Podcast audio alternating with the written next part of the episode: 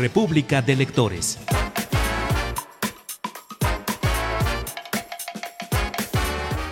El Fondo de Cultura Económica en Radio Educación.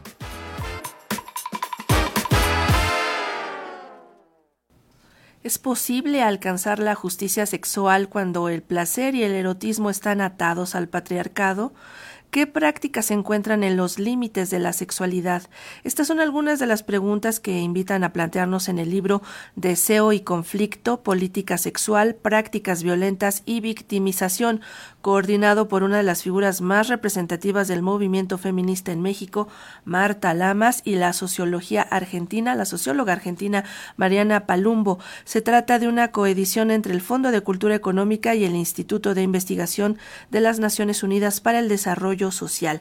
Y ahora vamos a conocer los detalles de esta compilación de ensayos con la etnóloga, académica y periodista Marta Lamas. Muy buenos días, Marta, ¿cómo estás? Hola Sandra, buenos días, qué gusto estar en Radio Educación. Gracias, un gusto también escucharte.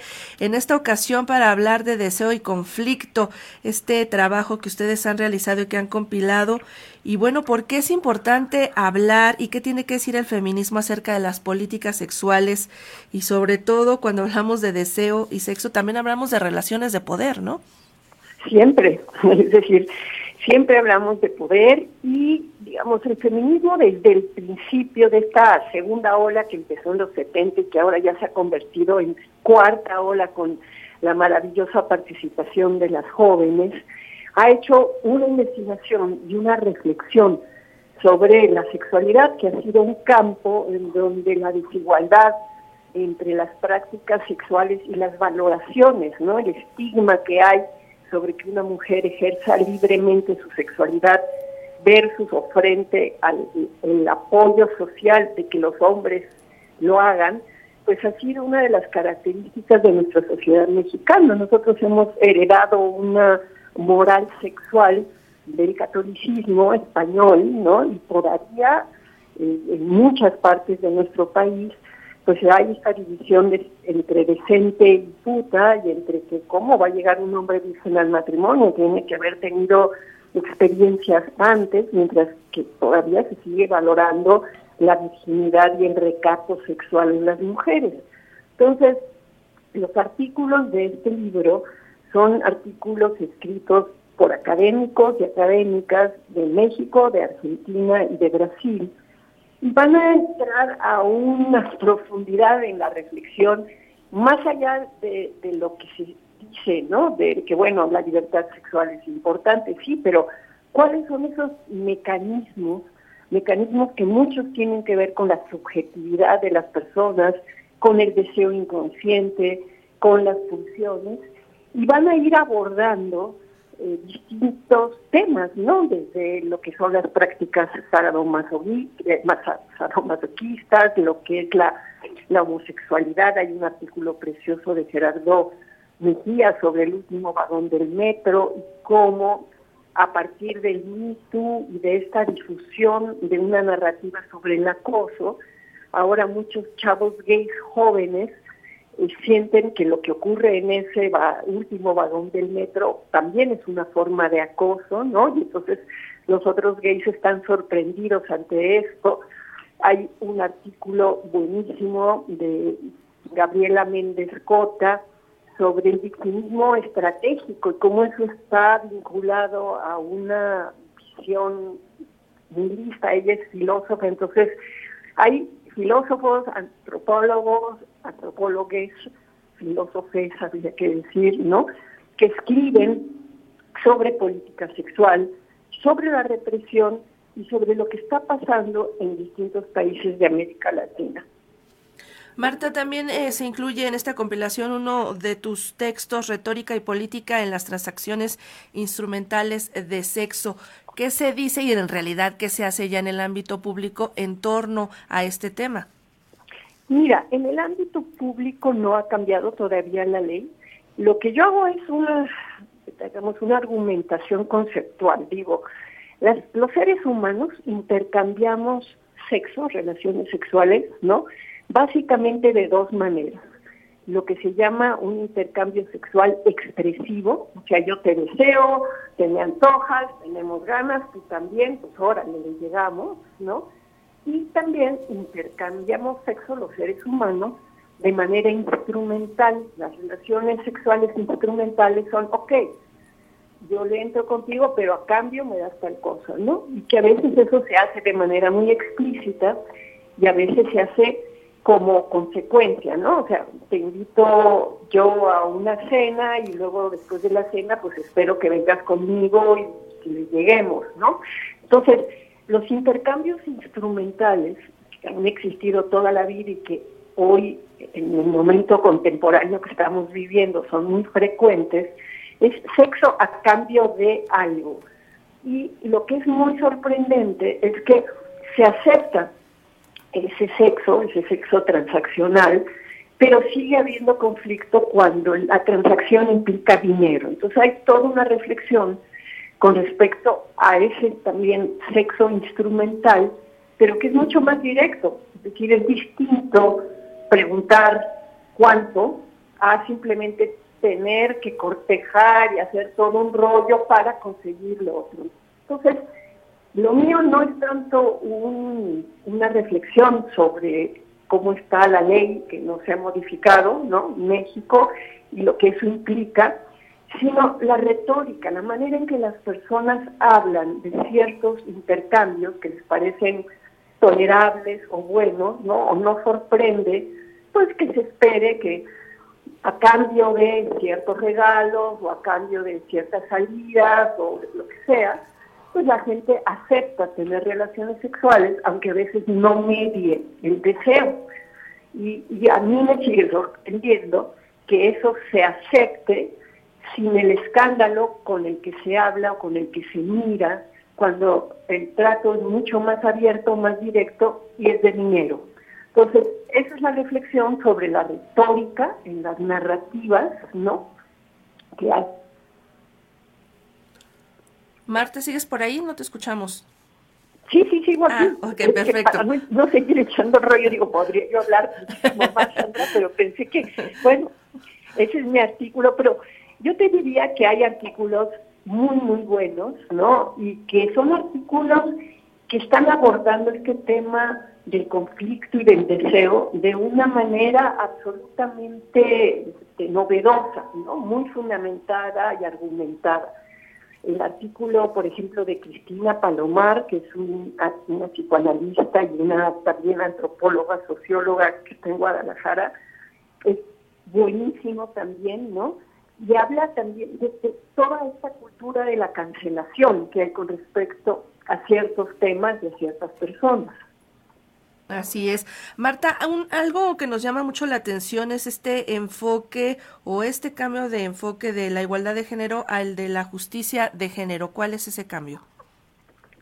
Mira, yo creo que en los, en los últimos 50 años de esta segunda ola de feminismo se han logrado, por lo menos en términos de las leyes, leyes más igualitarias. Digamos, mujeres pueden ahora ser presidentas de la República, ¿verdad? Hay bastante igualdad en términos de, legislación. Sin embargo, sigue habiendo injusticias, sigue habiendo en el campo de la sexualidad, pues el tema del estigma, ¿no? Y eso no lo vas a modificar con leyes, ¿no? Se tiene que modificar con procesos culturales en donde el debate público, este tipo de intervenciones, la entrevista con ustedes en Radio Educación, ¿no? ayude a que cambie una narrativa y una valoración cultural que pues nos vamos a tardar todavía muchos años, ¿no? O sea, venimos arrastrando toda una cultura de la doble moral, lo que, lo que se vale para los hombres no se vale para las mujeres en el campo de la sexualidad. Ya hemos logrado en otros campos, el feminismo junto con bueno, todos los otros movimientos sociales y una mirada política progresista, yo la llamo de izquierda, pero también socialdemócrata, etcétera, ya han logrado igualdad en otros campos, ¿no? Si antes las mujeres no podían entrar a la universidad, ahora evidentemente entran y se está tomando en consideración la diferencia sexual de las mujeres en muchas, en muchas partes, ¿no? Y entonces eso está igualando. Y bueno, claro que todavía hay cosas que hay que igualar, pero esa ya no es la gran batalla, digamos. La gran batalla está más en la justicia que en la igualdad.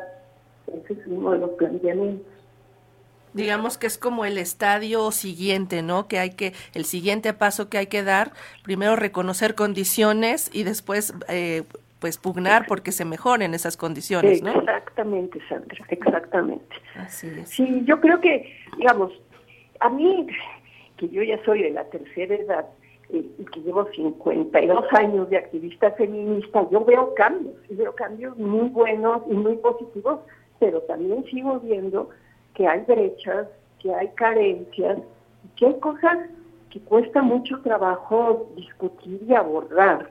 Y yo creo que el tema de la sexualidad es un tema que todavía resulta incómodo para la clase política, ¿no? Es decir, el feminismo el movimiento LGBTQ y demás, ¿verdad? Hablan mucho de eso porque es un campo en donde la desigualdad, la injusticia, la violencia, incluso pues, todo el tema de las agresiones mortales, ¿no? los asesinatos que viven las personas, tienen que ver con una concepción de sexualidad. Y allí es donde está, digamos, dando en este momento una parte importante de la batalla. Batallas hubo, no sé, la paridad en el gobierno, bueno, esa ya la tenemos desde el año 2000 y pico, ¿no? entonces, todos esos avances, digo, ahí están, hay que reconocerlos, son muy importantes, pero también hay que decir, bueno, ¿qué es lo que no ha cambiado? ¿Dónde están ciertos problemas que son como nudos, ¿no? Están anudados.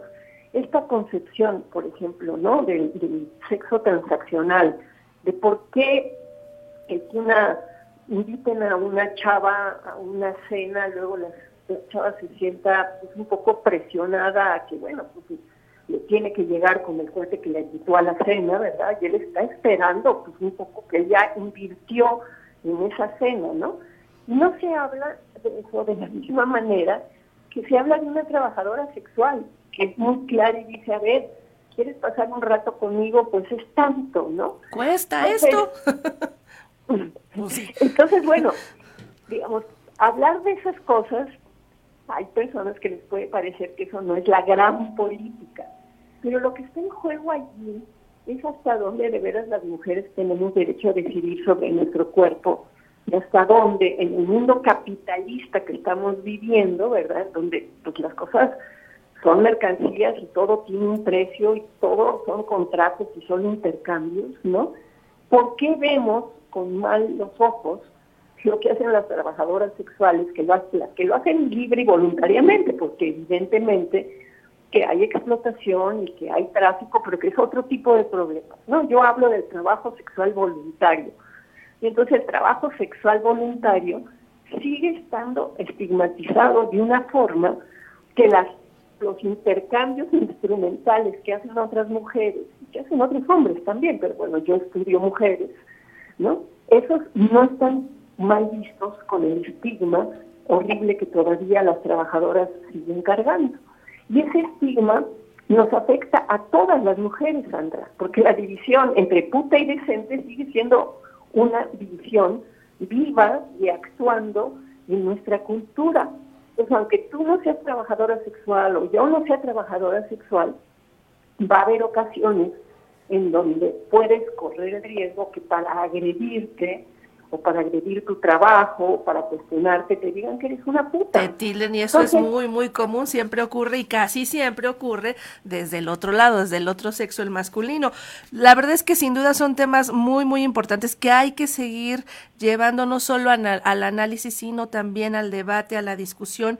Y bueno, pues en este sentido es que aporta el libro Deseo y Conflicto, Política Sexual, Prácticas Violentas y Victimización de Marta Lamas y Mariana Palumbo, que son las que eh, todos estos textos. La verdad es que muy interesante y está publicado por el Fondo de Cultura Económica y el Instituto de Investigación de las Naciones Unidas para el Desarrollo Social. Marta, muchísimas gracias por acompañarnos. Y dinos rápido, ya nos vamos.